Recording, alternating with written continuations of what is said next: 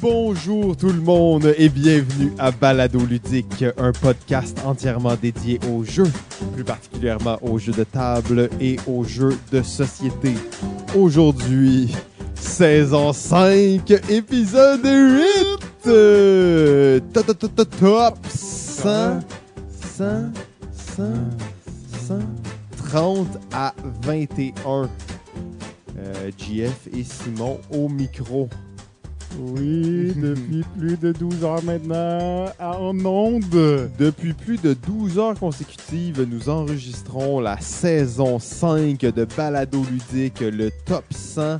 Euh, Une saison, une journée. C'est ça. C'est ça qui se passe. ça. Euh, on est là, il est 10h15 le soir. Euh, on, est, on est sur le café, à fond la caisse. On est sur le café, 3-4 verres d'eau à côté aussi. Euh, JF, à date, c'est quand, même, c'est quand même une belle expérience, non? Oui, et c'est c'est moins pire que, que je pensais. Je pensais peut-être être plus éclaté après euh, sept épisodes de plus d'une heure chaque pratiquement. Euh, bien qu'on avait espéré avoir des épisodes plus près courts, du 45 hein, mais- minutes, euh, 50 minutes, on dirait que on est pris dans les mêmes patterns, on peut pas faire plus court. On fait juste parler, déblatérer de sujets purs de jeux de société. Ouais, on fait juste là, name dropper des jeux depuis 12 heures. Euh, vous, ça fait près de 10 semaines que vous écoutez ça. Merci beaucoup d'être avec nous. Euh, cette saison-là est un peu spéciale. hein. Vous savez, on aime expérimenter sur les codes, on aime jouer, on aime tester des choses. Euh, ben, dites-vous qu'aujourd'hui, on teste quelque chose euh, de pas mal unique euh, qui fitait vraiment bien là, pour les, les projets qu'on avait avec cette saison-là. Bien entendu, on va revenir au mois d'octobre, au mois de novembre, avec une formule un peu plus standard. On ne sait pas exactement Avec ça des va être quoi. Avec des invités, des avec intré- des... entrevues avec des gens qui ont des sujets et la saison, la fin de saison classique. Le party de fin de saison, exactement. Là, là, vous comprenez qu'on avait des raisons particulières de faire ça. Et euh, ben c'est ça. hein, on voulait juste voir personne. Euh, non, non, c'est pas vrai. On voulait juste euh, expérimenter un peu et c'était plus simple pour nous. Je sais pas trop si on va vous dire la même chose dans deux épisodes. On est rendu à huit. Euh, étonnamment, c'est le plus. Moi, je croyais qu'on allait en faire huit aujourd'hui. J'ai toujours cru qu'on allait en faire huit et pas dix. Donc, c'est peut-être le dernier qu'on va faire. Ben non, ben non, ben non, ben non. Plein de café, c'est ça l'important. On est encore là jusqu'à 2 h du matin avec vous en ondes non-stop. Euh, Board game. Absolument que du jeu, que du jeu, que du jeu. Euh, mais je pense qu'on on- on va commencer sans plus tarder, à moins que JF. euh, J'aimerais ça que. Qu'est-ce que tu veux? Tu voulais... Il faut commencer. Ok. Qu'est-ce qu'il y a? Qu'est-ce qu'il y a? Y Oui, a? non, non, c'est correct, c'est correct. On va commencer, mais là, on fait le 30-21. Euh, je me demandais qu'est-ce qui caractérise là, cette dizaine de ton côté? On est euh, 30, là, on commence à être dans le, dans le très sérieux. Hein. Euh, 30 jeux, c'est une poignée de jeux. C'est un, c'est, vous mettez ça chez vous, 30 jeux, ça a l'air de rien. Vous remplissez même pas une calax avec ça. Même pas une petite Calax. Euh, ben, en fait, je te dirais que mon. Sans euh, en parler trop, mon top 20 est beaucoup constitué de peut-être plus vieux jeux, de jeux que, que j'apprécie beaucoup, qui sont sortis et, euh, il y a peut-être plus longtemps, donc au moins trois ans. C'est beaucoup de ce type de jeu-là, alors que dans mon top euh, 30, dans le fond, dans le 21 à 30, on- il y a plusieurs jeux qui sont beaucoup plus récents, qui datent des trois dernières années, disons. Euh, parce que, bon, un top 10, c'est aussi des jeux qui. euh, oui, il y en a quelqu'un de- de- un des plus récents, mais c'est aussi des jeux qui sont là parce qu'on y a joué beaucoup, qu'on les apprécie depuis longtemps, qu'on a peut-être appris à les apprécier euh, plus et peut-être des nouveaux jeux. Des fois, on a peut-être peur de les mettre trop haut, de les surévaluer Ouais. après une, deux, trois parties, alors qu'après cinq, tu le mettrais peut-être vraiment plus bas. Donc, des fois, on, essaie de pas trop euh, être susceptible euh, aux nouveaux jeux, là, à la crise des nouveaux jeux, puis de toujours euh, penser que les nouveaux jeux sont meilleurs que les anciens. On est peut-être un peu conservateur à ce niveau-là, mais c'est pour ça que cette liste-là est peut-être un petit peu plus enclin vers des jeux plus récents que le reste de ma liste. Mais ce sera à voir. OK, OK. Ben, sur une même lancée, moi, je dirais dans mon top 30, il y a un ou deux jeux que j'ai pas joué énormément. Euh, quand je dis énormément, je parle pas de 30 fois, là, mais je dirais dans mon top 30, la plupart des jeux, j'y ai joué plus de 5, 6, 7 et presque, presque toutes au moins 10 fois en fait. Euh, donc, c'est des jeux là, que j'ai un fort attachement. Il y a peut-être trois jeux là, que je suis moins en contrôle, que je suis moins sûr s'ils vont rester là, que ça fait un peu plus longtemps que j'ai joué. Euh, on aura, j'aurai la chance de vous le mentionner à ce moment-là, mais sinon, c'est pour la plupart tous des jeux que j'ai joué beaucoup et euh, que je sais qu'ils vont rester là un petit bout. Nice. Commençons sans plus tarder. Sans plus tarder avec, Avec, euh, la BGG. 30e position. C'est ça sur BGG. La 30e position à ce jour, c'est euh, le jeu Blood Rage. Le jeu Blood Rage. Le jeu Blood, Ben oui. Blood Rage.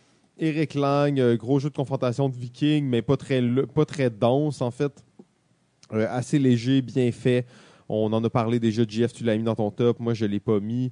Euh, mais je pense qu'on peut s'entendre dans le style jeu de confrontation, euh, bien réussi. Tu peux perdre des combats et faire mourir tes troupes sans que ce soit trop dramatique. Ça peut même être une façon Mhm. de faire des points.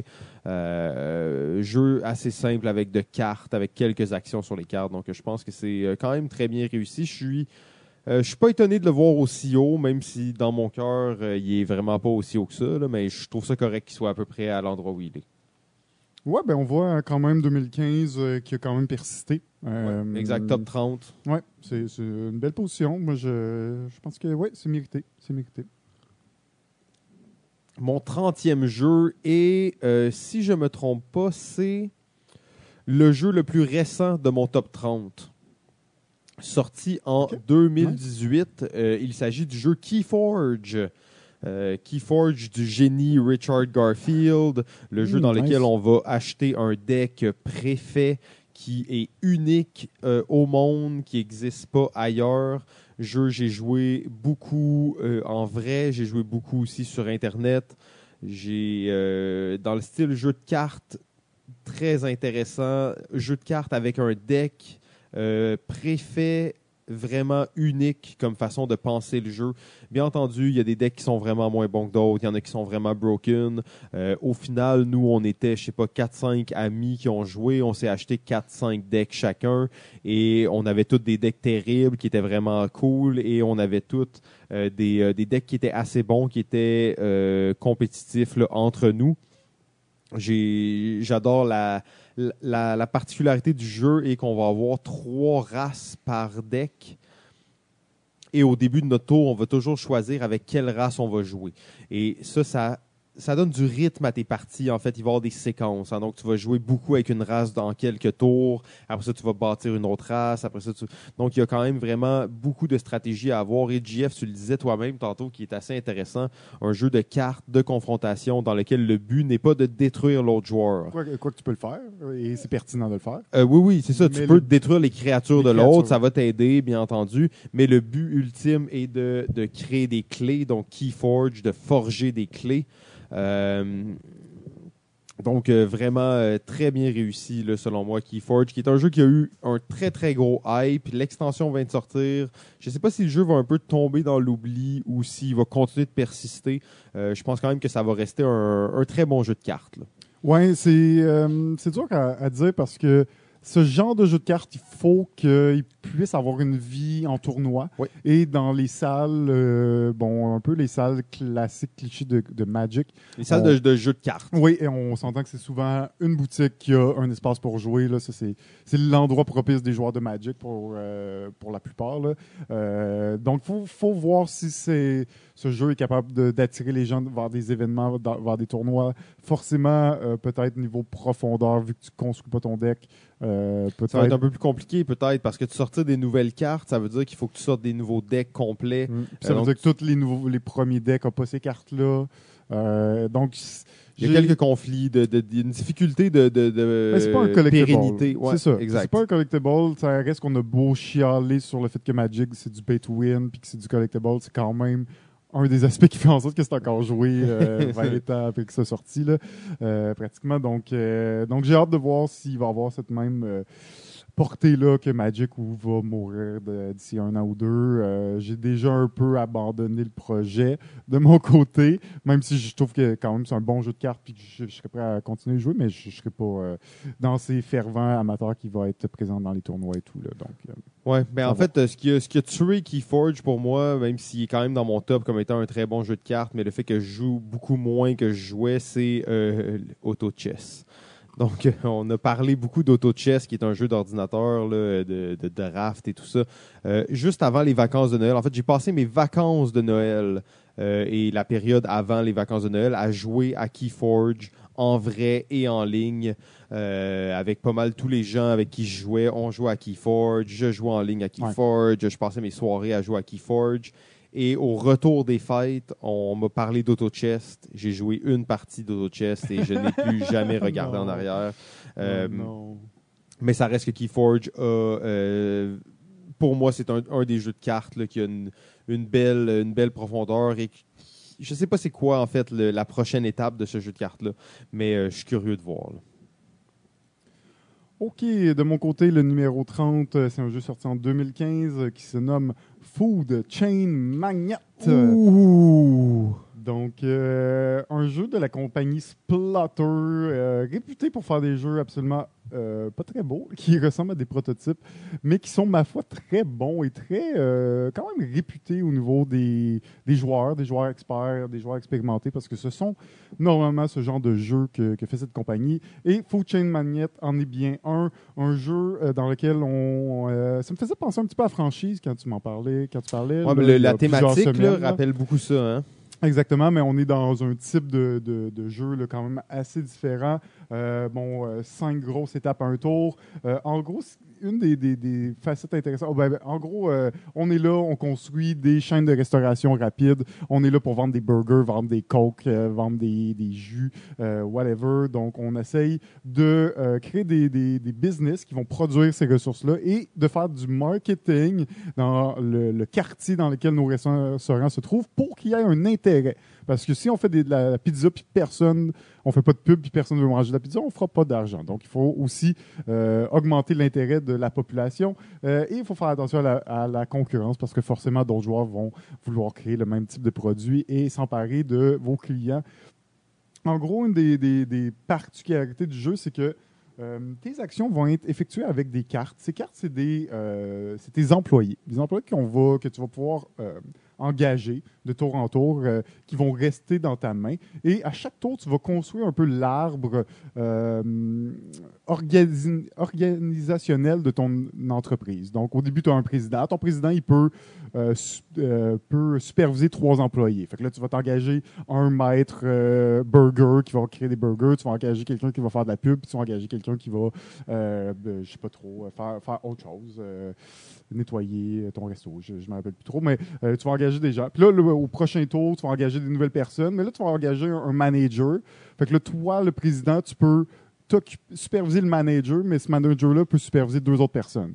Fait que là, tu viens de t'ouvrir mm. deux nouvelles possibles, deux nouveaux employés que tu vas pouvoir engager. Donc, euh, généralement, comme ces employés-là représentent des actions, ben, plus tu as d'employés, plus tu vas avoir d'actions euh, et de possibilités à ton tour.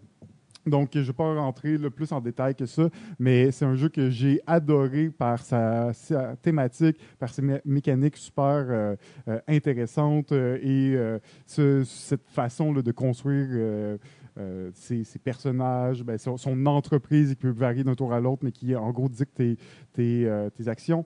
Je pense que c'est un jeu qui a beaucoup de possibilités stratégiques, mais c'est aussi un jeu euh, qui peut être très, très euh, punitif si on utilise mal les stratégies. Et c'est littéralement un jeu qui peut finir avec quelqu'un qui finit avec 50 points et l'autre avec 1000.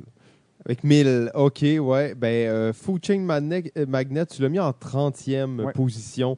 Et on parlait de coïncidence tout à l'heure. Si on, on, saute directement à la 29e position sur BGG, on retrouve le jeu food chain. Ben ouais, je pensais en parler tantôt. Euh, ça, j'étais comme tellement proche d'un crossover. en fait. Très, très proche. Ah, je, pense, je pense que ça va être le, jeu le plus proche. Ah, euh, c'est possible, c'est possible. Euh, et je, je, dois dire, j'ai pas joué à ça. J'attends ce moment avec impatience. Euh, c'est une compagnie vraiment unique, en fait. C'est la compagnie Splotters Planen qui est une compagnie qui fait des jeux depuis 1997. Mhm. OK, un de leurs jeux les plus connus avant Food Chain Magnet, c'était euh, Roads and Boat, qui est sorti comme en 99, qui est un gros jeu épique, là, euh, qui dure des heures et tout ça. Et ça, c'est des, euh, c'est des gars qui font ça pour le plaisir. hein. C'est des gens qui, c'est leur sideline de faire des jeux. C'est leur hobby. Euh, ils travaillent sur des jeux de leur côté, très tranquilles, et font des, ils éditent, euh, produisent eux-mêmes leurs jeux, ils font des éditions très limitées euh, de leurs jeux. Je sais Mm. pas à quel point ils sont distribués. Ils disent qu'ils sont toujours sold out, en fait, et les gens se sont plaints au niveau de Food Chain Magnet, justement parce qu'il n'y avait pas assez de dur, copies. euh, ouais. Mais euh, eux, ils sont pas dans ce mode dans ce mode-là, en fait. hein. Ils font des jeux petite édition, Mm. des jeux très difficiles, des jeux qui sont pas faits pour être maîtrisés après une partie ou deux, des jeux que tu ne peux pas te permettre de jouer une partie ou deux parce que sinon, tu auras vraiment manqué l'essentiel. Ouais, ben je te dirais même dans les jeux, euh, moi je, je je connaissais pas Road and Boat, mais j'avais entendu parler du jeu Bus sorti en 1999 ok, parce ouais. que pour être euh, pas tout à fait le premier, mais un précurseur au placement d'ouvriers, même si c'en est pas vraiment un, disons qu'il a ouvert la porte à d'autres jeux qui sont sortis plus tard. Et certains le considèrent là, comme le premier placement d'ouvriers, mais on est loin du placement d'ouvriers qu'on connaît maintenant aujourd'hui. OK. Euh, et l'autre jeu, euh, pour l'avoir vu en boutique, une énorme boîte, pas épaisse, mais énorme boîte, et c'est Antiquity. Antiquity. Antiquity, ouais, qui est, qui est une énorme boîte, 2004. Le jeu est sorti, ça a l'air absolument génial comme jeu. Tout, les, les quelques personnes qui ont joué m'en parlent. Toujours avec de- un grand bien et un jeu que j'attends encore de, de pouvoir essayer. Mais avec euh, Food Chain Maniat, c'est le seul d'ailleurs de cette compagnie que j'ai joué. Je peux, je peux voir. Je peux voir l'intérêt malgré cet aspect prototype. Ouais, ben, je trouve ça le fun parce que c'est pas des gens, c'est une entreprise qui est pas dans l'idée de, oui, leur but c'est d'être lucratif au final, de faire du profit sur ce qu'ils font, mais c'est pas de faire énormément de profit, c'est de faire un type de jeu très précis pour un type de joueur Pour très une niche, puis précis. de rentrer dans leur argent, puis de Et pouvoir en faire d'autres. Eux, c'est ça, exactement. Et leur niche, à un certain point, c'est a grandi, mais leur niche, c'est leur fanbase. En fait, c'est des gens qui les suivent depuis longtemps puis qui capotent là-dessus. Et là, une, une fois de temps en temps, ils vont sortir un hit qui va faire qu'ils vont être plus populaires, qui vont augmenter un peu leur fanbase. Mais ils sont pas là dans des désirs de gros marketing et d'être présents Mm. partout et de tout ça. Non, non, ils font les jeux qu'ils veulent euh, pour les gens qui veulent bien y jouer. Donc, euh, je trouve que c'est une belle, euh, une belle histoire d'une compagnie. Là. Ouais, puis Fortune Magnet, on dirait que c'est un de. Surtout le, le jeu principal qu'ils ont peut-être fait un peu plus connaître. Un Ouais. jeu qui, tu sais, de 2015, là, pour une compagnie qui fait des jeux quand même depuis, euh, depuis longtemps. Euh, mais un des jeux qui les a fait peut-être plus connaître qu'il ne l'était avant. Là. Euh, oui, effectivement. Euh, bon, de mon côté, le numéro 29. euh, Alors, on est vraiment dans la crème de la crème avec un jeu polonais euh, absolument unique, produit par Portal Game, le jeu Legacy, le testament du duc de Crécy. Oh là. Euh, là. gros jeu de d'arbre généalogique, en fait, une thématique très peu utilisée. On va vraiment bâtir notre arbre généalogique sur quatre générations. On va essayer, dans le fond, de créer la, la legacy du duc de Crécy, la plus. Le duc de Crécy, bon, c'est notre père à nous, et nous, on est les descendants. Et on veut créer les, les, euh, les familles les plus héroïques. On veut que notre petit petit-fils se marie avec une princesse euh, venant d'Espagne qui a donné, euh, participé à des œuvres caritatives et donc plein de choses grosse dot. Une grosse dot aussi, exactement. On veut devenir gouverneur de, de telle chose. Donc, il y a, il y a vraiment beaucoup de, de thématiques là-dedans. Quand tu as un enfant, euh, ça se peut que ton enfant il, il naisse bizarre, ça se peut que tu aies des jumeaux, ça se peut que il peut arriver plein de choses par Tu veux rapport à dire ça. qu'il naisse bizarre, tu veux dire qu'il meurt. Là. Ok, exactement. bon, bon. Exactement. Mais c'est un jeu qui raconte une histoire. hein. C'est un jeu qui, à chaque partie que tu joues, tu vas sentir les personnages dans ta famille qui, qui vivent leur vie, qui vivent une histoire, qui essayent d'accomplir le plus possible dans leur petite vie d'aristocrate. Ah, c'était vraiment le fun. Je pense que il n'est pas dans ma liste pour y avoir joué trop peu. Euh, mais euh, oui, en effet, euh, très cool. Ouais, gros jeu de, de combo euh, avec tout, plus, plein de personnages qui ont tous chacun leur particularité, chacun a des types aussi, donc il y a des synergies à aller chercher. Tu peux avoir une famille d'artisans, tu peux avoir une famille d'artistes, d'intellectuels, euh, plein de, de, de belles, de belles subtilités là, dans ce jeu-là. là. Euh, ouais, la- la- un beau jeu polonais. hein. Un jeu polonais, hauteur, plein de règles un peu compliquées, un petit peu d'exception à gauche, à droite. euh, ouais. Très polonais. très, très polonais, effectivement. Alors, de mon côté, mon numéro 29, euh, et je récidive avec un autre jeu de québécois du jeune prodige Thomas Dagenet. L'espérance, c'est bien sûr le jeu Décrypto. Oh, Décrypto, c'est probablement le jeu euh, duquel on a le plus parlé de, de l'année 2019 au Québec. Là. Ben oui, ben hein, on, on le connaît aussi. C'est un ami, c'est un auteur très prolifique euh, qui euh, risque de nous surprendre avec plusieurs titres dans les prochaines années. Euh, et Décrypto, ben écoute, c'est le jeu qui a été propulsé par le Scorpion Masqué avec une magnifique production qui rehausse d'autant plus la qualité du jeu. Euh, déjà très bon. Jeu de la codename, si on veut dire. Forcément, on le dit, mais on veut pas trop le dire. Euh, mais qui a une profondeur qui est un petit peu plus là, qui est un petit peu plus intellectuel peut-être, mais euh, bon, jeu d'équipe, on doit faire deviner des mots euh, par rapport à un code et le but de l'autre équipe, c'est de deviner notre code. Pas tant de deviner no- nos mots que de, de deviner notre code, mais évidemment, forcément, plus on a des indices sur les mots de, de l'autre équipe, plus on va être en mesure de décrypter les codes adverses. Donc, première équipe qui décrypte un certain nombre de fois l'emporte. Euh, on va pas en parler plus que ça. Euh, ben, en fait, on va en reparler beaucoup. Bon, j'imagine. Mais avant toute chose, j'ai une information très importante là, qui, Oh. qui vient de m'apparaître sous les yeux. Euh, Breaking news. Ouais, ben c'est pas tant breaking news plus qu'un fait assez extraordinaire. On se rappellera euh, plus tôt euh, dans la saison et pour nous plutôt aujourd'hui, on a parlé du jeu Codename qu'on a dit qu'il était le, le premier jeu de party sur BGG, donc le jeu numéro un dans la catégorie party. Eh bien, croyez-le ou non, Decrypto est le jeu numéro 2 Oh, dans la catégorie Party. magnifique. Euh, 147e jeu total sur BGG. Euh, c'est phénoménal. Top en fait. 150 quand même. Top hein. 150 sur BGG. Je n'avais aucune idée à quel point ce jeu-là a eu, euh, a rayonné à l'international. Quoi, 20 langues sont rendues? Euh, Ça reste euh, ben, 2018, donc euh, c'est pas fini. L'extension qui sort le- là, on sait que ça va ramener une encore là, là. deuxième vague. Euh, D'ailleurs, avant que le jeu sorte, Tom Vassal en avait parlé comme étant euh, le jeu à surveiller là, dans la prochaine année. Il avait parlé de ça au début de l'année dernière. Euh, très fier là, de Thomas Dagenel-Espérance et du Scorpion. De toute façon, on aura la chance d'en reparler un petit peu plus tard. évidemment. Numéro 28.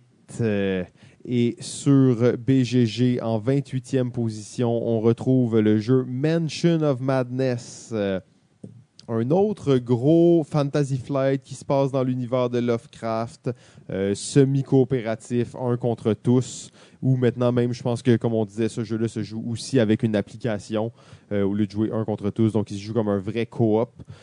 Particularité de ce jeu-là, on est dans, une, dans, une, dans un manoir hanté.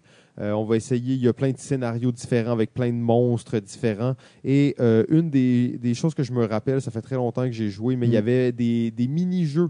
Il y avait plusieurs mini-jeux en fait qu'on devait faire pour, euh, pour résoudre des énigmes. Donc, euh, mettons si on veut reconnecter des courants électriques, bouger des, euh, des switches pour ouvrir des portes. Plein de petits mini-jeux comme ça, des petits casse-têtes en fait qu'on devait faire là, sur, avec du carton. Je trouvais ça quand même original à l'époque.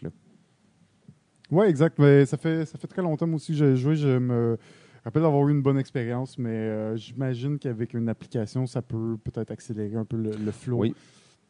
Reste euh, un de ces gros jeux massifs, mais euh, très, très, très thématique, là, qui, est, euh, qui est très surprenant. Puis il y a plein de, comme tu disais, plein de petites mécaniques, de, un peu de mini-games super intéressants.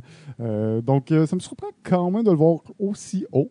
Ça me surprend à quel point il est encore très, ben, qui est très populaire. Là, c'est vraiment la deuxième édition. Donc, Une grosse euh, communauté de fans de Fantasy Flight et d'Arkham Mm. Horror qui vont euh, voter massivement pour, euh, pour le top 100 de BGG. Numéro 28. Alors, euh, en 28e position, bon, sur BGG, on le sait, c'est Mansion of Madness Second Edition. Désolé, il est un peu tard. Et euh, de mon côté, c'est le jeu du Docteur. Euh, le jeu du Docteur, l'un des jeux les plus réédités de l'histoire du jeu, c'est le jeu Modern Heart du Docteur Kennedia, la quintessence du jeu d'enchères. On aura plusieurs enchères euh, différentes à chaque tour et le but va être d'acheter des toiles euh, d'auteurs, de- d'artistes euh, en devenir. Et euh, il y a une belle, une belle mécanique qui fait que la valeur des toiles varie en fonction de si, on les a, si les joueurs les ont achetées ou non. Ouais. Il y a toujours cinq artistes dans le fond, puis à la fin d'une ronde, seulement les trois, les trois artistes les plus qui ont vendu le plus de toiles dans cette ronde-là vont faire des points. vont faire des points. Ouais. Donc, il y a une espèce de, de côté spéculation qui fit très bien avec la thématique de, de, de l'art moderne, justement. Euh, jeu magnifique, hein. il y a plein d'éditions différentes. Il y en a qui sont terribles, il y en a qui sont vraiment euh, très Ouais, belles. la plus récente est, est très belle. La, la- la très- plus récente est, est magnifique, en fait. Euh, donc, oui, très bon jeu d'enchères. 1992, ça fait quand même un petit moment, mais dans le type enchère, c'est que c'est un jeu d'enchères, mais euh, les toiles ont des façons différentes d'être mises à l'enchère. Donc, des fois, ça va être une enchère standard où on tourne et chaque joueur a le droit de dire un chiffre. Des fois, ça va être une enchère ouverte où tout le monde peut dire des chiffres n'importe quand. Des fois, ça va être juste, on met l'argent dans le point, on révèle tout en même temps. Euh, donc, il y a plusieurs euh, manières. c'est comme une espèce d'e- d'exercice de style sur les manières de faire des enchères dans des jeux. Donc, très bien fait là, de la part du docteur. Très bon choix, très bon choix. Alors, euh, de mon côté, numéro 28, euh, un, un numéro 28 pour euh, l'œuvre au complet, même si je ne les ai pas tous joués, mais encore une fois, une série de jeux qui se nomme Unlock euh, Escape Adventure. Oh. est dans la première boîte, mais plusieurs nouvelles boîtes sont sorties maintenant de Unlock. J'aime beaucoup les jeux d'enquête, de déduction, d'énigmes, tout ça. Unlock euh, innove euh, en 2017 en étant un des premiers jeux dans ce, dans ce style, euh, donc euh, à scénario assez court. Donc, c'est des, des escape rooms. Théoriquement, tu as une heure pour résoudre l'enquête. Et euh, tu ne peux plus vraiment faire le scénario après, mais c'est pour ça qu'ils ont continué, continué, continué à sortir des boîtes. Je ne sais plus à combien de boîtes de Unlock sont rendues. Pour vrai, en ce moment, euh, je pense que j'ai peut-être dû toucher aux deux, trois premières boîtes, mais depuis ce temps-là, de nombreuses nouvelles boîtes sont sorties avec plein de nouveaux scénarios qui ont l'air très excitants. Donc, euh, j'aime beaucoup comment ils se renouvellent, comment ils renouvellent les mécaniques. D'un scénario à l'autre. Euh, tout ça en utilisant une application, une application euh, somme toute minimaliste qui est principalement là pour calculer notre temps, mais qui va aussi nous permettre de, euh, de manipuler des machines. Donc, c'est le petit ajout là, qui se rajoute au système de Unlock. Euh, mais quand même beau système, malgré que ce soit pas mon préféré, quand même dans les assez élevé sur ma liste et dans, mes, dans mes favoris dans les jeux d'énigmes et d'enquête comme ça. J'avouerais que j'ai de la difficulté à comprendre le hype euh, général autour de Unlock. Euh, je sais pas pourquoi. Je- J'arrive pas à accrocher. Je trouve le système limitant. Je trouve, euh, même si les thématiques et les visuels sont superbes, j'ai toujours, on dirait, un petit, euh, une petite réticence là, à, à me lancer dans Unlock. Je trouve que c'est un peu trop, trop carré, trop régi comme jeu. Je, je sais pas trop. Je trouve le, le système de résolution un peu, un petit peu artificiel. Mais De- bon. Qu'est-ce que tu veux dire de résolution de euh, additionner les cartes Ouais, c'est ça, d'additionner les cartes, d'essayer de trouver la, la, la réponse en fonction d'addition de chiffres. Je trouve donné, ça commence souvent à être Ah, ben ce chiffre-là, puis ce chiffre-là, ça se peut-tu. Puis là, c'est comme, il y a- je trouve qu'il y a beaucoup de, de méta-jeux autour du système, Mm. au-delà de la résolution réelle d'une situation. Euh, c'est ce que j'ai senti. Après ça, peut-être qu'il y a des, scénarios où ça fait moins cet effet-là, mais j'ai toujours eu un peu ce- cette sensation-là quand j'ai joué à Unlock. Et contrairement peut-être à Dexcape où cette, euh, cette sensation-là n'est pas là parce que le système. Il n'y a pas de, de système de résolution ça, dans le fond. Tu l'as pas ou tu l'as pas. système, là, vraiment. Fait, alors que dans Unlock, le système il est là, il est apparent, puis tu peux le trickster d'une certaine façon. Ouais, Ou même que tu peux te planter avec ce système-là. Il est présent, je trouve, même par rapport à Exit, qu'on va reparler, j'imagine, un peu plus tard. Euh, il y a un système, mais on dirait qu'il n'est pas autant dans ta face que dans Unlock. là. Oui, et euh, moins de chances d'erreur, je te dirais. Parce Ah, qu'en ok. mauvaise manipulation, tu peux faire Avoir des flipper des cartes que tu devrais pas flipper avant genre 30 minutes, tu parce que t'es pas rendu là. Mais parce que, bon, tu as fait une mauvaise manipulation, tu te retrouves à faire ça. Ça reste euh, relativement, euh, pas commun, mais c'est le genre de système qui est, à mon avis, peut-être pas complètement euh, dummy-proof.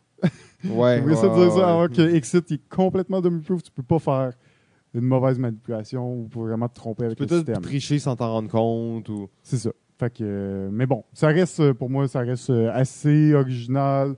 Écoute, euh, 2017, dans les premiers, maintenant, c'est comme commun, là, des jeux d'évasion, d'enquête, tout ça. Il en sort euh, à la pelletée, c'est même plus euh, spécial, mais euh, reste que c'est un des jeux qui ont un peu ouvert la porte. Là. Puis euh, ouvert, euh, ouvert la porte aussi aux jeux hybrides et à l'inclusion de technologies dans les jeux. Numéro 27. Euh, chez BGG, au 27e rang, on retrouve un autre jeu de Uwe Rosenberg. Un qui- favori de la foule. un, un chez favori de, de- de la foule de BGG, a beaucoup de supporters là-bas. C'est le jeu A Feast of For Odin, euh, qui est un jeu que j'ai jamais joué, mais qui m'a toujours semblé tellement, euh, tellement cool, en fait. Il y a, il y a des, des façons de procéder dans ce jeu-là qui ont l'air totalement différentes des autres jeux de Uwe Rosenberg. Euh, la façon de créer ton personnage et d'avoir tes pouvoirs et tout ça, d'acheter des cartes, d'acheter euh, plein de, de, Il y a l'air d'avoir énormément de choses dans ce jeu-là, en fait. là. J'ai pas joué, donc c'est très difficile pour moi de me prononcer, mais chaque fois que je vois des photos, je suis comme, OK, ça a l'air vraiment unique. là. Ouais, un jeu que quand même, il y a eu son fanbase il est sorti. Euh, les jeux de Uwe Rosenberg, souvent, euh, bon, euh, euh, marchent juste euh, par son nom. Ouais. Mais euh, c'est c'est un jeu qui a l'air assez particulier là, dans, dans son genre, un peu différent de ses thématiques agricoles un peu traditionnelles. Euh, mais non, non plus, j'ai pas eu l'occasion. Dans ma cour, au 27e rang, on retrouve l'un des jeux les plus emblématiques, euh, le créateur euh, d'expérience par excellence euh, depuis, euh, ma foi, 1959, euh, 61, tout dépendant où vous consultez vos dates. Il s'agit du jeu Diplomatie. Euh, Diplomatie, euh, on n'en parlera jamais assez. Chaque partie est absolument mémorable et unique. Un jeu d'une simplicité folle, mais euh, qui démontre en fait à quel point le problème, c'est l'humain. Le problème, c'est les humains, en fait. C'est c'est exactement ça. Si à diplomatie, on s'entend, c'est possible de gagner dès le début. Tour 1, paix mondiale. Tour 1, paix mondiale. On vous rappelle un peu la règle de base. On en avait parlé un petit peu plus tôt, mais euh, si un certain nombre de pays possèdent un certain nombre de territoires, De, ouais, de je de pense. capitales exactement, et que tous les autres joueurs concèdent la victoire, ben la partie se termine. Pour vous mettre en contexte, au début d'une partie de diplomatie, tout le monde ensemble, on possède assez de points de, capital pour gagner la partie tous ensemble. Euh, mais en fait, les gens veulent pas. Les gens veulent pas. Ils sont venus pour jouer à la diplomatie, ils sont venus pour tuer des gens, pour faire la guerre. Euh, la paix mondiale n'est pas une option. Et le méta-jeu maintenant est, est à ce point où les gens sont comme, ben là, on est venu pour jouer à la diplomatie. C'est un jeu qui est supposé durer 12 heures, puis après 15 minutes, on va arrêter de jouer parce qu'on fait la paix mondiale. Est-ce que tu veux vraiment avoir autant de morts sur la conscience? Moi, je suis comme, on fait la paix mondiale directement, on va jouer à d'autres choses. Euh, mais bon, ce sera. ce C'est le grand rêve de, de tous les, toutes les parties de diplomatie qui euh, finit toujours dans l'oubli. Ouais, exactement, exactement. Donc, c'est pour ça qu'on dit que l'humain est au cœur de toutes les problématiques là, et de toutes les morts.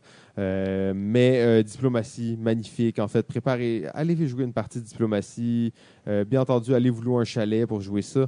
Mais ça, ça, ça vaut le détour. Ça vaut le détour. Sérieusement, on a. Il n'y a pas dans mon top tout ce qui est méga game et expérience un peu de, de grandeur nature là, qui dépasse celle du jeu de du jeu de table, mais euh, Diplomatie est probablement dans les plus proches du grandeur nature. Là, on a parlé de Two Room and the Boom.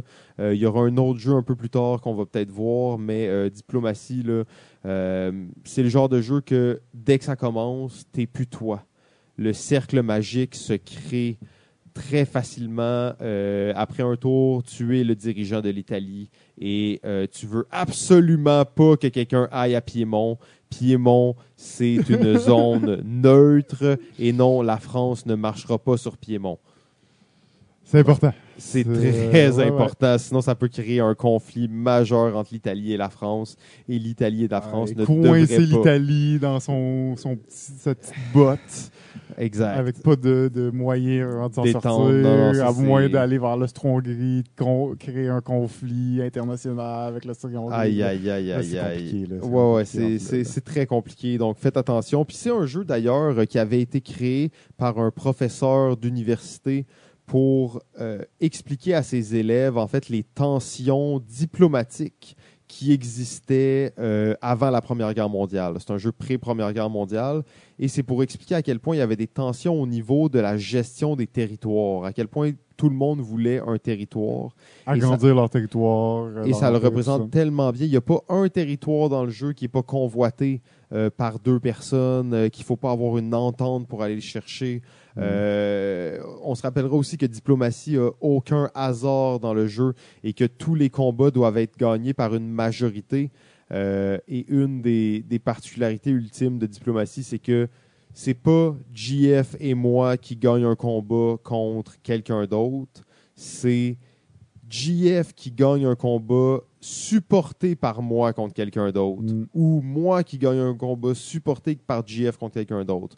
Donc, si on est allié, on n'est pas allié à part égale. Il y a quelqu'un qui aide l'autre à gagner un territoire. Oui, en contrepartie. Tu vas m'aider à gagner autre ça, chose. ailleurs sur un autre front, tout ça. Mais on se rappellera, tout ça est fait simultanément. Donc, ça veut dire que si GF accepte de m'aider, euh, mais que moi, je décide de pas l'aider, ben moi, je vais quand même bénéficier de son aide pour ce tour-ci. Bien entendu, le tour d'après, il sera peut-être pas content et euh, ça va créé des tensions entre nos... nos, nos, euh, nos- Ah, qui ça va briser des amitiés, ça, c'est Non, non, mais écoute, j'avais pas le choix. J'avais pas le choix. La peux Russie faire ça. me menaçait de l'autre peux côté. faire ça. Tu penses-tu C'est- que je vais faire un deal avec toi encore maintenant? Au prochain tour, je te redonne ça. Au printemps prochain, on, on échange. Tu me le redonnes et je, je fais rien, là. Non, non, non, je te non. dis, Je laisse-le peux moi. pas faire, je peux pas faire le move, là, dans là, que l'Angleterre, laisse-le-moi un tour de plus, je te, je, je te dis que je te Non, non, le non, faut que tu me remettes maintenant. Non, non, mais là, j'ai besoin de l'unité parce que l'Italie arrive. Donc, ça, c'est euh, c'est vraiment fou. Et ce qu'on n'a pas vraiment parlé, mais ce, que, ce qui a été dit quelquefois, c'est que diplomatie, ça se passe euh, partout où vous êtes. Ça veut dire que c'est pas le jeu qui se joue autour d'une table, c'est un jeu qui se joue dans la maison. Dans une maison. C'est un jeu qui se joue. Tu Dans vas parler- le, le sauna. dans le euh, sauna, tu vas te cacher dans spa. une pièce, tu vas dans une salle de bain, tu vas dans une chambre, tu as tes Tu- plans. Tu espionnes les gens qui parlent dans la salle de bain. Eh oui, moi j'étais déjà caché dans un bain pendant un tour complet derrière un rideau à écouter les conversations des gens qui venaient dans la salle de bain. C'est des, des sensations uniques. là. On est, on est loin du jeu de table standard. Ouais, ouais, ouais, ouais. Mm. Ça me surprend pas de le voir. euh, 27e position, presque le top 100, euh, presque le top 25. Euh, maintenant que j'en ai parlé autant, sérieusement, je pourrais le monter de 4-5 positions facilement, sans, sans trop, euh, sans trop rechigner.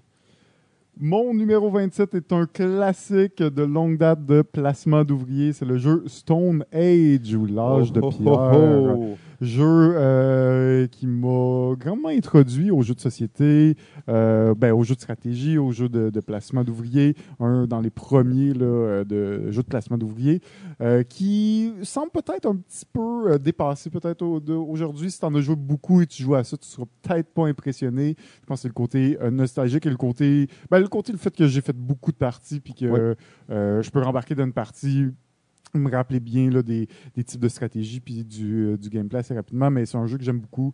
Très bien fait, très solide, euh, très euro, mais te montre un peu les bases des mécaniques. Petit aspect de chance avec les dés, mais la chance est quand même, euh, tu peux euh, pallier à ce côté-là. Et c'est pas comme l'essence du jeu, là. Ça reste, euh, c'est rare que tu vas vraiment te faire, euh, tu vas vraiment perdre à cause des dés, là. Les dés sont plus là Ouais. pour euh, une genre de, de génération de ressources un peu aléatoire, mais euh, très intéressant. Moi, j'aime beaucoup le jeu. Je pense qu'il est encore là. Il est encore euh, pertinent. Mais bon, je peux comprendre que peut-être des gens ne l'ayant pas joué à l'époque n'ont pas nécessairement pas le découvrir de maintenant. le découvrir maintenant. Puis il y a peut-être des jeux plus, plus là, plus euh, au goût du jour là, au niveau des mécaniques. En même temps, il est dans ton top 100. Il est Ouais. dans le, le top 100 de BGG. Ouais. Et tu sais une chose, pourquoi ça m'étonne pas? Parce que ce jeu-là est sorti en 2008. Euh, donc c'est pas pour rien, c'est pas pour rien malgré tout que C'est ce là, jeu-là. hein, C'est là, tout, est là, 2008. tout est là. Euh, donc rappelez-vous de ça. Numéro 26. Euh, 26, un, un beau jeu. Et on n'a pas notre, euh, notre triplet encore, mais euh, je crois qu'on va l'avoir prochainement. Il s'agit du jeu Orléans. Euh, Orléans, jeu de pige, de jetons, de, bâtissage, de sacs de jetons. Mm. Oui, en fait, euh, je pense qu'on va en reparler. hein. On en a parlé un petit peu, puis on va en Ça reparler. risque d'être un futur triplet. Ouais, c'est ça, exactement. GF, ça m'étonnait pas d'ailleurs que c'est toi qui l'avais le plus haut dans ta liste. Ouais, ouais, ouais, ça, ça m'étonne pas non plus, mais ouais.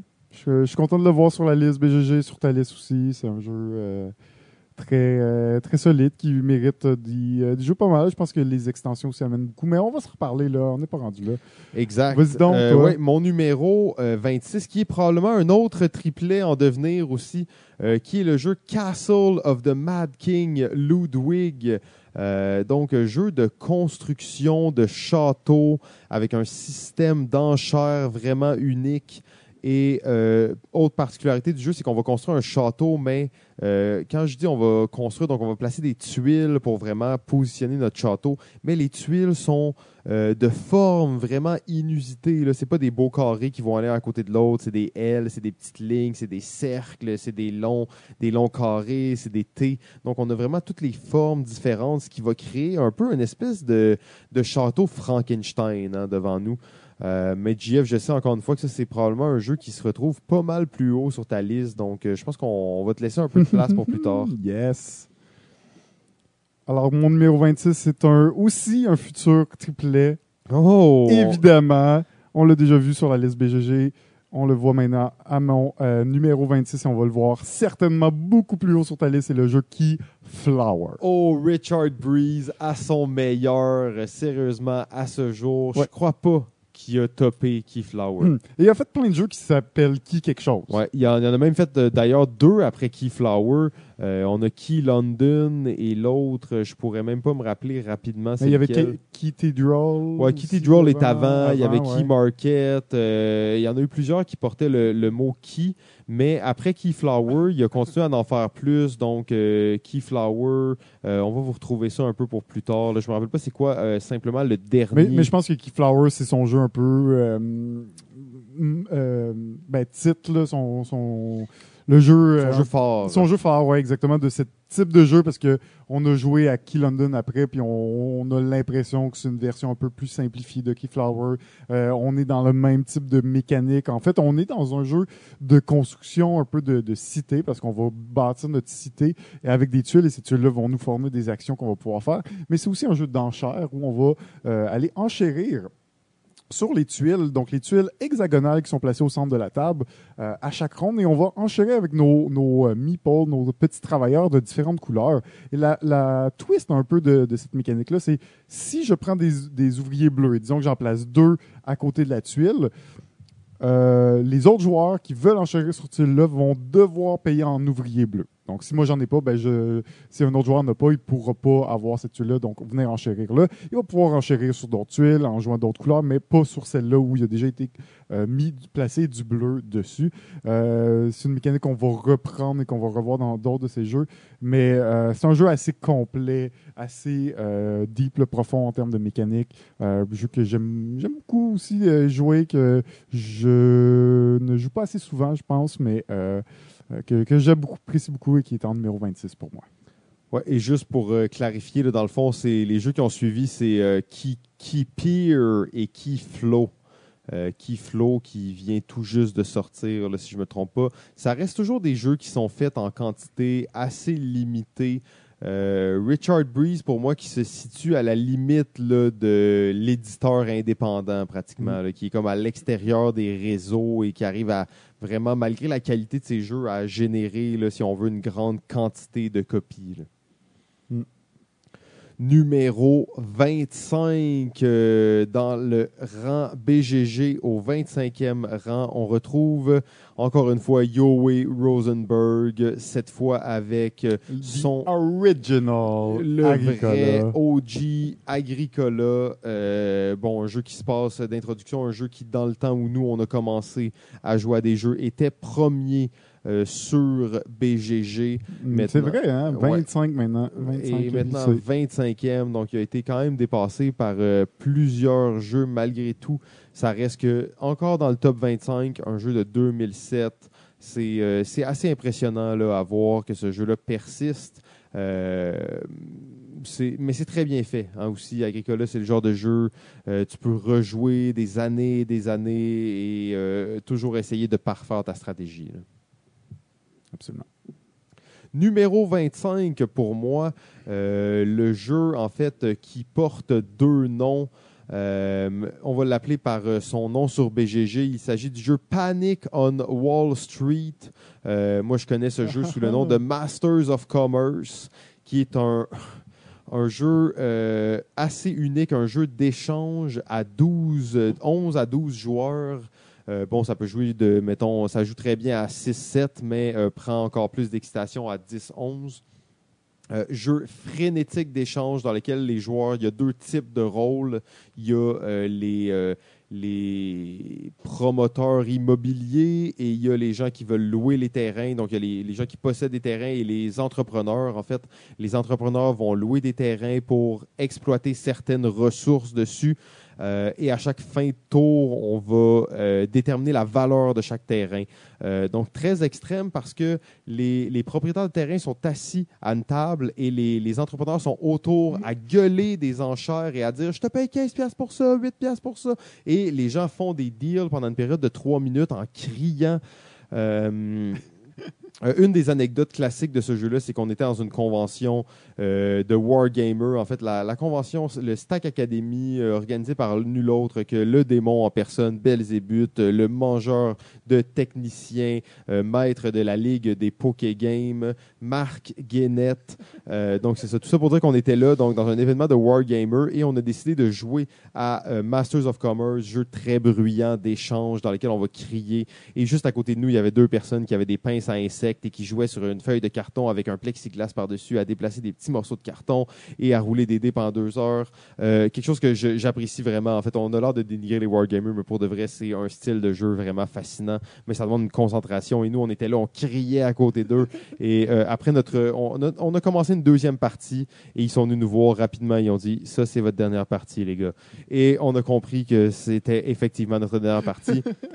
Mais euh, Masters of Commerce, pour tous les gens qui aiment les jeux d'échange, les jeux de prise de risque, euh, les jeux de grosses négociations, puis de deals qui n'ont pas d'allure, puis d'abus, puis de prise, euh, de, parier sur qu'est-ce qu'on pense qui, qui va être la trend.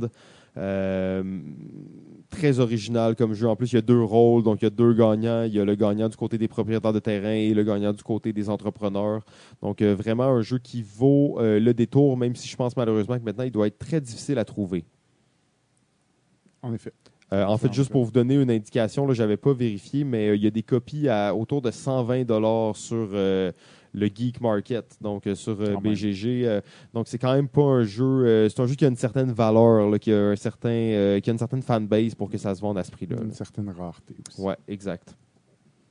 De mon côté, le numéro 25, c'est une nouveauté que je viens d'y jouer. Ça fait pas très longtemps, mais j'ai quand même euh, moins 5 games à mon actif depuis euh, sorti en 2018. C'est le jeu Underwater City. Euh, donc, on a pu voir euh, euh, plus haut sur ta liste. Est-ce que je me trompe? Je suis perdu?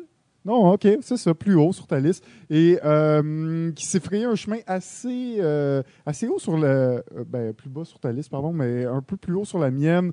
Euh, J'ai peut-être pu. un peu plus haut, dans le top 30, Dans le top 25. 30, dans le top- Le number 25, écoute, il fait partie du top parce que euh, ben, c'est vraiment le fun. Qu'est-ce que tu veux que je te dise? On est dans le jeu, on parlait un peu de style euh, Terraforming Mars parce qu'on on est dans un jeu vraiment dicté par les cartes. Puis on nous permet d'évoluer notre base, on a notre plateau personnel, on- il y a vraiment beaucoup de stratégies possibles. Euh, écoute, c'est un jeu qui, je l'avais vu, j'étais pas trop convaincu par le visuel et tout, et maintenant que j'ai joué, on dirait que je l'apprécie plus. On dirait que je le trouvais pas très beau avant d'y avoir joué, maintenant que je me rends compte que c'est vraiment bon.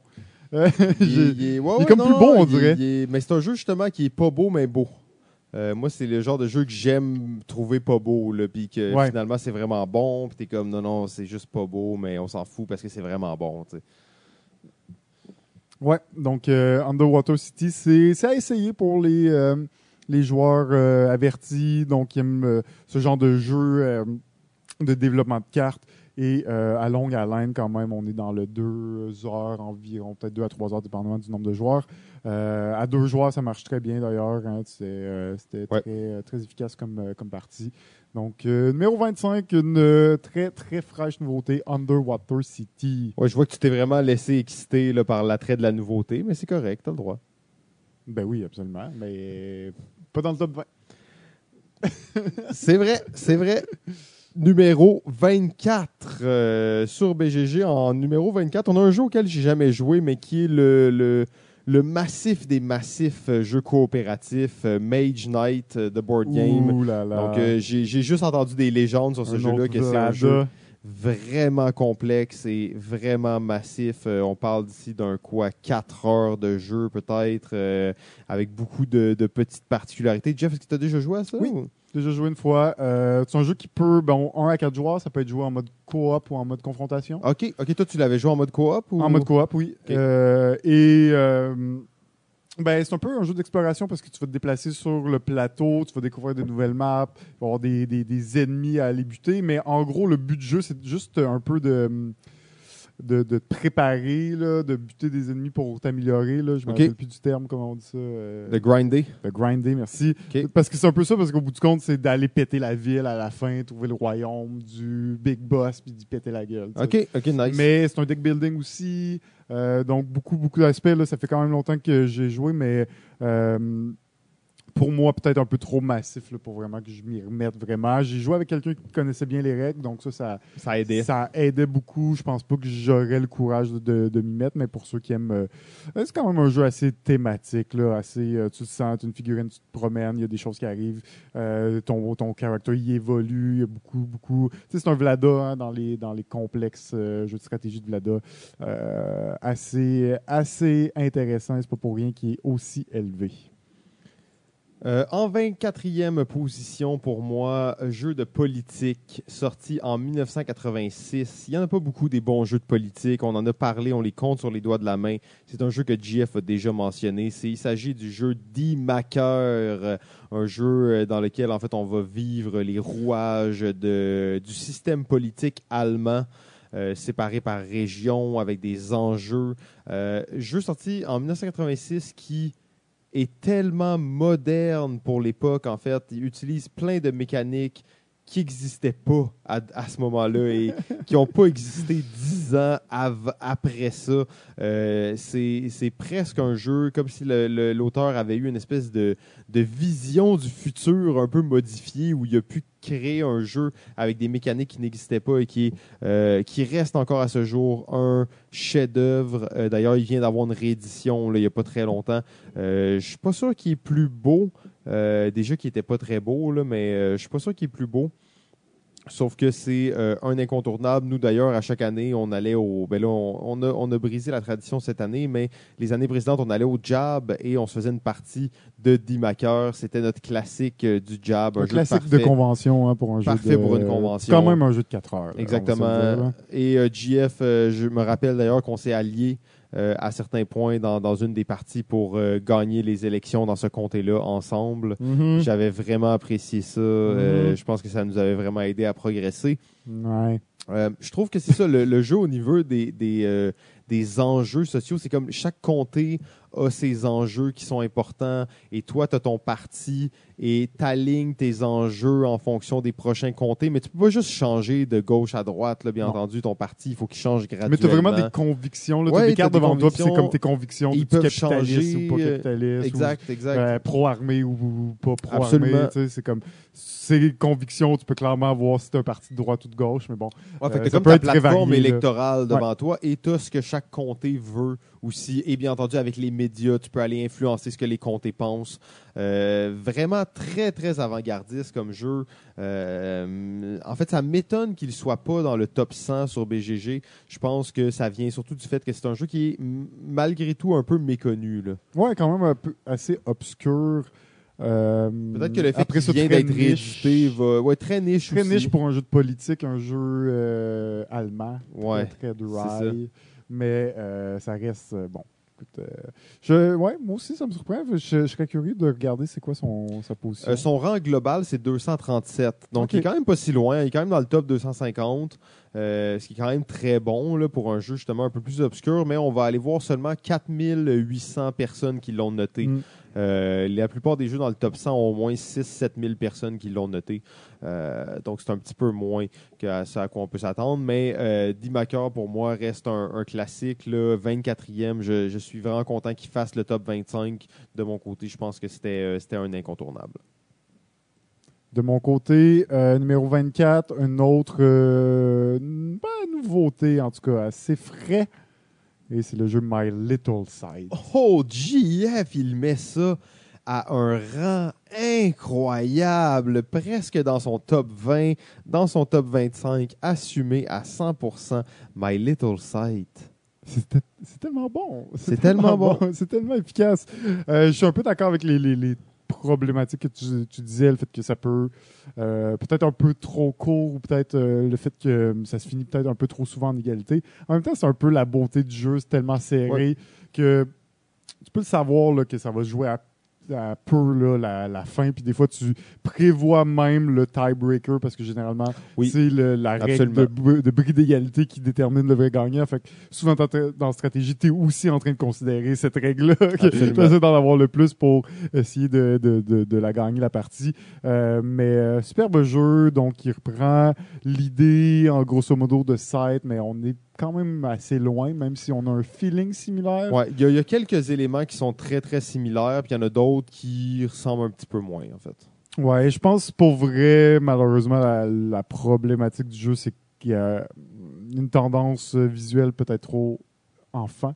Ok. Alors que ce n'est pas du tout un jeu pour enfants. Là. Ouais, ben d'ailleurs, c'est une grosse question sur est-ce que My Little Sight, c'est comme un jeu euh, grand public à cause de sa thématique ou c'est comme quand même un genre de. Tu sais, pas de gamer hardcore, là, mais tu sais, un jeu gamer. Là, Ouais. Euh, euh, puis ça, c'est c'est une grosse question. Puis c'est ça qui arrive quand tu as une thématique qui est trop unique et spéciale. Ben, c'est difficile de pallier le jeu parce que ça, tu pourrais imaginer que c'est un jeu pour les 5 ans. Là. Tu pourrais Euh, absolument t'imaginer mais tu sais, c'est même pas un jeu pour, euh, pour les familles euh, beginners. Là, les gens vont avoir de la misère. C'est quand même comme une dizaine de pages de règles. Ouais, ça dit 8 ans et plus. Bon, euh, c'est tout le temps un peu ça, là, les jeux de stratégie, c'est 8 ans et plus. Euh, je pense qu'il peut plaire à un, famille, un public plus familial, mais il y a aussi cette tendance de vouloir, de pouvoir plaire à des, à des gamers, mais qui veulent un light, euh, light strategy game de 45 une heure. Parce que je te Euh, rappellerai que la première fois qu'on a joué, là, on a joué trois parties Ben oui. de suite un soir de semaine. là, Puis on, on s'est pas couché à Jamais 3 heures ça, du matin. Là. On n'en fait jamais ça. Puis c'était un soir de semaine. On est parti de là, il était minuit. On avait joué trois parties de suite. On a lu les règles et on a joué trois parties de suite. Euh, des parties qui duraient, on était trois joueurs, mais ça durait quoi? 45 La dernière partie a peut-être duré 45 minutes. Là. Mm. Euh, euh, tu vois, moi, un des, des conflits pratiquement, c'est que ce jeu-là, la boîte est trop grosse pour le temps qui dure, puis le jeu qui. Ah ouais, hein? Il a l'air imposant Ah, alors plus, que. euh. Puis dans le fond, tu le sors, puis t'es comme non, je vous l'explique en 10 minutes, là, même pas. Là, mais là, les gens sont comme oh, une grosse boîte, puis en plus, ça a l'air d'un jeu pour enfants. Donc il y a comme Ah, beaucoup de, comme de bizarre, messages ouais. contradictoires qui Ouais. viennent avec ce jeu-là. Fait que je sais pas. Je sais pas s'il va. euh, Perdurer. À cause de ça, mais euh, c'était superbe. c'était superbe, puis probablement que j'aurais pas joué si j'avais... Si toi, tu l'avais pas amené et poussé, euh, je suis pas sûr que je l'aurais donné une chance à ce jeu-là, mais ça vaut la peine. Numéro 23. Euh, BGG met en 23e position de son grand palmarès un autre euh, Uwe Rosenberg, en fait, qui est Caverna euh, de Cave Farmer, donc le, le retour d'Agricola, en fait, en grande force, jouant jusqu'à 7 joueurs. Euh, Non. J'ai j'ai eu très peu de bons commentaires sur Caverna. euh, et pourtant, il est Et si haut dans BGG. Encore moins à 7 joueurs. Euh, toi, joué à 7 Ah ouais, c'était Ouais, mais fun. c'est le genre de jeu, c'est facile de prédire que ça va être terrible. là. oui, c'est ça. Euh, je peux imaginer que ça dure au moins 3 heures à 7 joueurs. Là. 7 joueurs en 1h45 drivé par AP qui nous pousse dans le cul pour qu'on joue. OK, puis est-ce que vous avez réussi à la jouer au moins? Ouais. Ouais, OK. c'est- c'est pas super. OK. Mais en même temps, bon, c'est ça. Je, je- C'était correct, mais je suis pas un particulièrement accroché. Non, puis je pense que pour les gens, peut-être même à trois des- joueurs, Ouais, non. pas, euh, Ok. Pour moi, il y a, il y a- il y a trop, il y a trop d'éléments un peu trop. Peut-être pour les euh, gens qui ont été très très fans là, de Uwe Rosenberg, c'est comme un peu la quintessence. Il reprend, il reprend plein d'éléments de plein de ses jeux euh, pour créer un espèce de super jeu. Euh, la preuve, c'est qu'en fait, il est là, hein, 23e. Ouais. Euh, si je me trompe Mais pas, Caverna le... était un peu- pressenti pour être le remplacement d'Agricola. Ouais, ok. Une version peut-être un petit peu plus updatée, moderne, mais tu vois qu'au bout du compte, Agricola est là en force, en 25. Ouais, puis c'est le plus haut de Rosenberg, en fait, euh, 23e rang, Caverna. Euh, on avait quand même Agricola en 25e rang, 27e rang, A Feast for Odin, mais on a en 23e rang Caverna qui, qui est là, qui est le plus haut de Rosenberg. Mm. Euh, bon, euh, moi, en 23e position, vous vous rappelez que j'avais dit dans mon top 30, il y a quelques jeux que j'ai joué un peu moins. Euh, et selon moi, presque tous ces jeux-là ont le potentiel d'être plus haut dans la liste que plus bas. Euh, euh, précisément, en 23e position, j'ai le jeu Concordia. Euh, Concordia, JF en a parlé un tout petit peu tantôt. C'est un jeu, en fait, de, de jeu. au, au final, c'est un jeu de cartes dans lequel on va collecter des ressources, mais c'est un jeu de combo. C'est un jeu dans lequel on va avoir des séquences de cartes qu'on va refaire et refaire et évoluer au fil de la partie. C'est pour moi ce que je retiens le plus de ce jeu-là. Donc, vraiment un beau jeu de cartes dans lequel il y a une grande quantité de, combos et de synergies différentes. Euh, aussi, habituellement, moi, les jeux de cartes à deux joueurs, c'est toujours mieux. Concordia, je ne l'ai jamais joué à deux, trois ou quatre toujours, et je trouvais qu'il y avait euh, vraiment beaucoup d'attrait à regarder un peu ce que l'autre fait avec ses cartes, à essayer de prévoir ce que toi tu fais. Euh, donc j'ai trouvé ça bien. C'est sûr que c'est pas un jeu que j'ai joué énormément. Si je jouais plus, je suis convaincu qu'il pourrait monter encore dans, dans ma fiche. De mon côté, le numéro 23, euh, et c'est Seven Wonders, mais bien Seven Wonders Duel euh, pour moi. Deux joueurs. Qui fait euh, la, la liste parce que oui, j'ai joué plus souvent que le Seven Wonders euh, traditionnel et bon, j'ai toujours considéré que c'était un grand jeu qui est sorti. belle, belle twist là, pour ramener un jeu de draft qui était souvent joué à deux joueurs, le jeu de base Seven Wonders, et qui ont euh, décidé de faire un vrai jeu là, qui euh, supportait vraiment deux joueurs parce que de base Seven Wonders n'était pas fait pour être joué à deux, même s'il y avait une règle pour ça. Euh, donc, vraiment une belle implémenta- implémentation du système de, drafting de cartes, mais là, on est dans une pyramide qu'on va pouvoir... euh, il va y avoir des cartes visibles, pas visibles, et dès qu'on va, on va révéler une carte, ben, elle est disponible à l'achat, et on va progresser comme ça dans la pyramide pendant trois âges. Euh, beau condensé de ce qui existait, Seven Wonders, belle adaptation à deux joueurs, la version euh, Seven Wonders du- Duel pour vrai euh, dans, euh, dans, dans les jeux que je considère des, des vrais chefs-d'œuvre. Donc, euh, elle fait quand même partie de mon top. Top 25, forcément, numéro 23, c'était Seven Wonders Duel.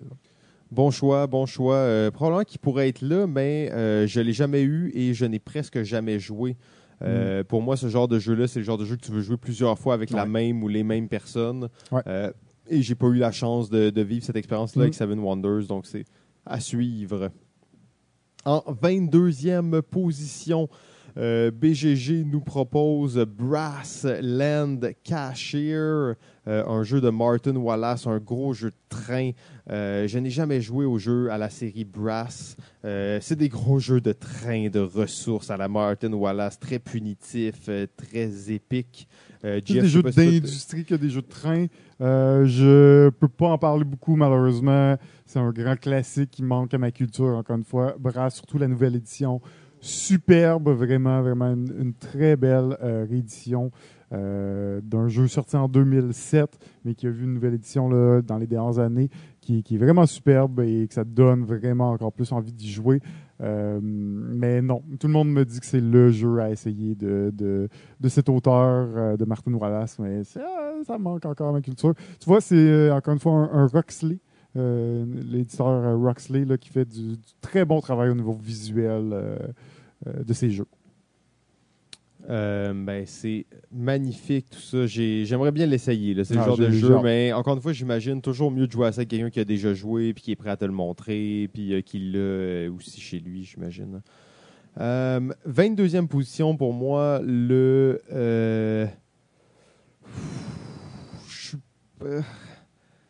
L'un des meilleurs jeux, peut-être le meilleur pour moi de déduction sociale. Euh, on va penser à Loup-Garou, à Résistance, Ouais. à Coup et tout ça. Ouais. Euh, c'est Secret Hitler. Secret Hitler. Exactement. Oh, yes. Euh, on sait euh, coproduit, co-designé par un des gars qui a fait euh, Cards Against Humanity d'ailleurs. Ça a été un succès sur Kickstarter. Euh, thématique un peu euh, un peu provocante là. Bien entendu, c'est des gens qui sont un peu irrévérencieux, donc ils ont ce côté un peu provoquant là. Euh, pour moi, ça m'a pas tant dérangé, puis je pense que ça serait même pas nécessaire. C'est toujours drôle de dire à quelqu'un, je pense que c'est toi Hitler, mais euh, ça s'arrête pas mal là parce que le jeu, sinon, est très très bon. Euh, reprend l'idée un peu de résistance, donc on va, on sait pas qui va faire que nos, nos missions, si on veut, vont échouer. La, la particularité peut-être de ce jeu-là, d'ailleurs, qui est souvent notée, c'est que euh, bon, en gros, à chaque tour, on va voter pour certaines lois. Euh, les gentils euh, vont voter pour que ce soit gentil et les, nazis vont voter pour que ça échoue, mais tout ça se fait secrètement. Mais il y a aussi des... on pige des tuiles qui viennent de l'extérieur. Ça veut dire que des fois, ça se peut que même si c'est des gentils qui votent, ils vont voter négativement parce que c'est ça que le jeu leur aura donné. Et ça, ça l'amène une part de hasard qui est absolument existante parce que, mettons, toi, t'es un traître.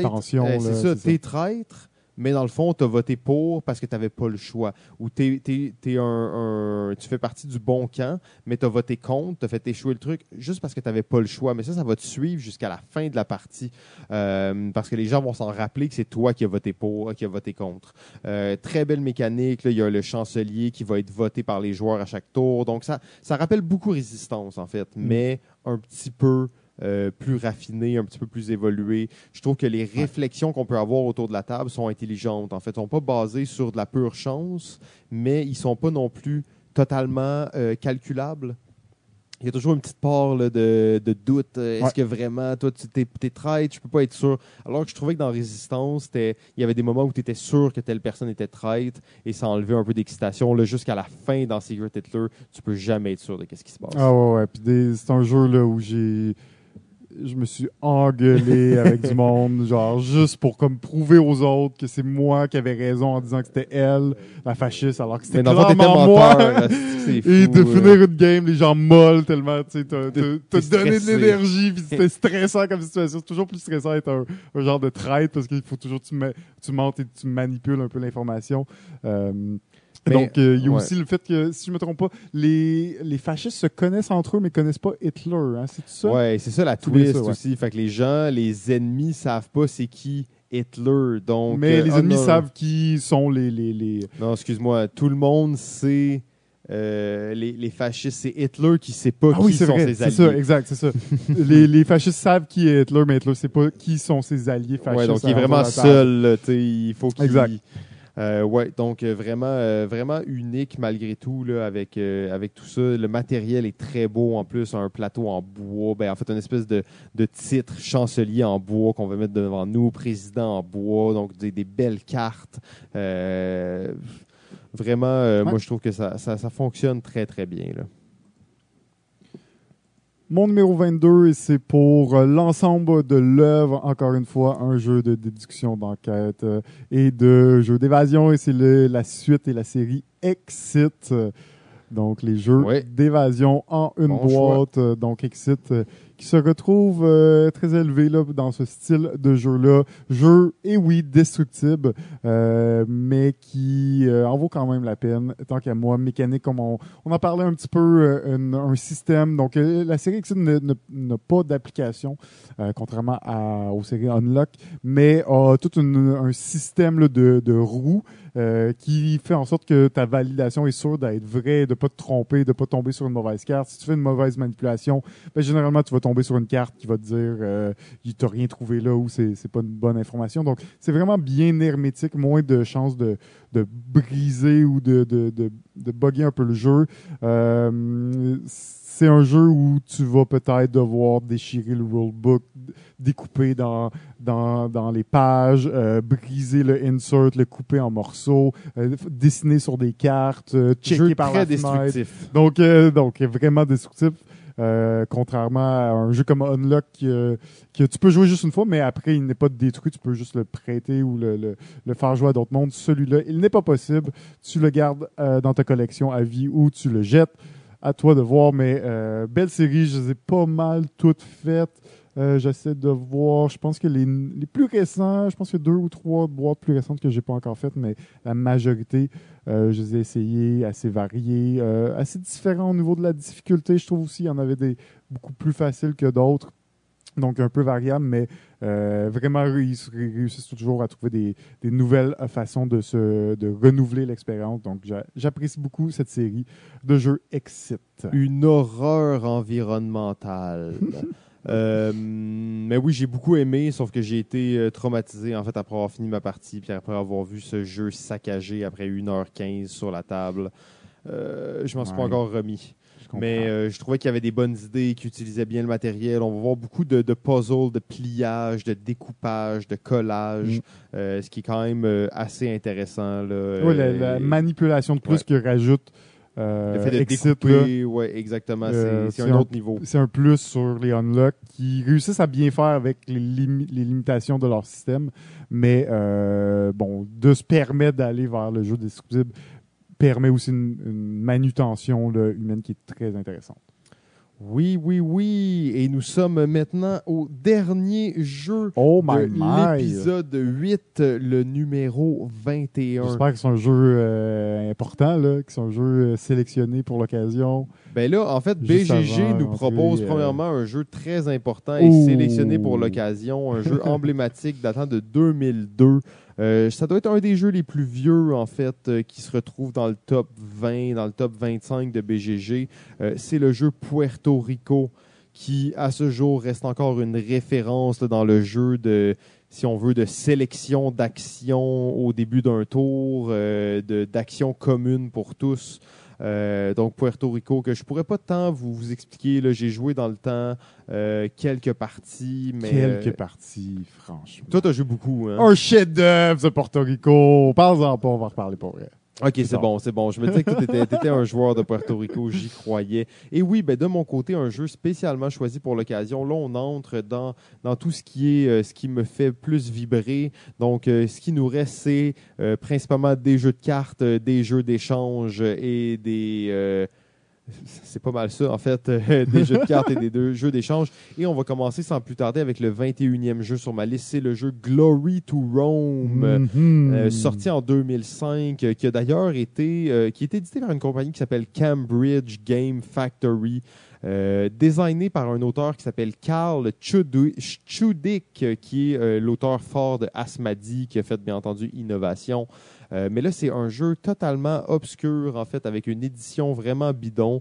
Et Philosophia décide de prendre les droits et de l'éditer en français.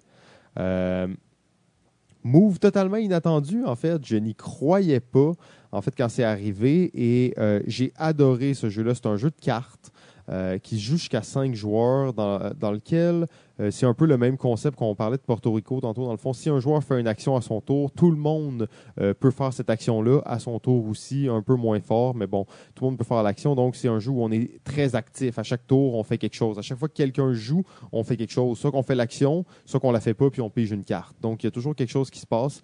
Et c'est un jeu exclusivement de cartes. On a des, des dizaines et des dizaines de cartes dans nos mains. Les cartes peuvent être utilisées comme des ressources, comme des personnages, comme des bâtiments, euh, comme des points de fin de partie, comme des, euh, des clients. Donc, il y a plein de façons d'utiliser les cartes et euh, c'est un peu la particularité du jeu. À notre tour, on va jouer une carte qui va être jouée comme une action et à partir de cette action-là, on va pouvoir faire l'action qu'on a décidé de jouer, donc qui est peut-être de construire un bâtiment, de stocker des ressources pour le futur. Et c'est un jeu avec énormément, énormément de cartes, mais il y a beaucoup de cartes qui se répètent et qui reviennent. Euh, donc pour moi, c'est un jeu qui est très stratégique, ce qui veut dire qu'au début de la partie, euh, vous pouvez pratiquement choisir déjà qu'est-ce que vous allez faire. Et en fonction des cartes que vous allez piger, il y a des bonnes chances que vous puissiez poursuivre euh, le plan que vous aviez déjà en tête au départ. Euh, pour moi, c'est un, un des jeux de cartes très unique qui se joue très bien à plus de deux joueurs, euh, dû au fait que tout le monde joue presque à chaque tour, tout le temps. Très rare euh, comme concept. C'est le jeu Glory to Rome. GF Oh, est oh oui. totalement mystifié. Attends, t'as-tu euh, parlé de. Ah non, Glory to Rome. Ah non, je m'attendais à un jeu assez épique. Euh, désolé, j'ai un peu zone là, là-dessus, là, mais oh, c'est correct. un jeu plus épique, tu pensais? Ah, mais là, euh, Glory to Rome, un jeu obscur, La pas gloire de distribué, que personne connaît, fucking chaotique. Oh là là, oh là là. Qu'est-ce qui se passe? Euh, Ça y est, là. Non, Ça- non, non, non, non. On va parler de mon numéro 21 parce que c'est un vrai jeu emblématique. Un jeu de 1999. Un jeu euh, d'un auteur qui a donné son nom à l'Empire Randolph. Oh. Et je parle bien de Alex Randolph avec le jeu Ricochet Robot. Wow. ça, c'est épique. Ricochet Robot, je pense qu'on en a parlé euh, beaucoup dans la catégorie des jeux, beaucoup trop, même peut-être. Euh, donc, un jeu de puzzle très, très, très cérébral dans lequel on va devoir faire des, des manipulations de robots pour être le plus, euh, pour arriver le plus rapide à l'objectif. Je, je passe vite dessus. Écoutez, euh, faut- On en a parle souvent et on va en reparler un peu on plus a tard. fait un tournoi international. Euh, Ben oui, à exact, Punta Cana, je me rappelle plus. Mais c'était hot, c'était cool, faisait chaud, il y avait du monde. Absolument. Euh, ben, ça fait le tour, euh, JF. Oh, shit, déjà? Ben oui, déjà, épisode 8. Euh, il est rendu presque minuit, euh, mais on, on se retrouve dans quelques minutes. Euh, Absolument. sinon, on va profiter quand même de, de la fin là, pour, de la fin de l'épisode pour vous remercier encore une fois d'écouter, de partager, de commenter ces épisodes-là.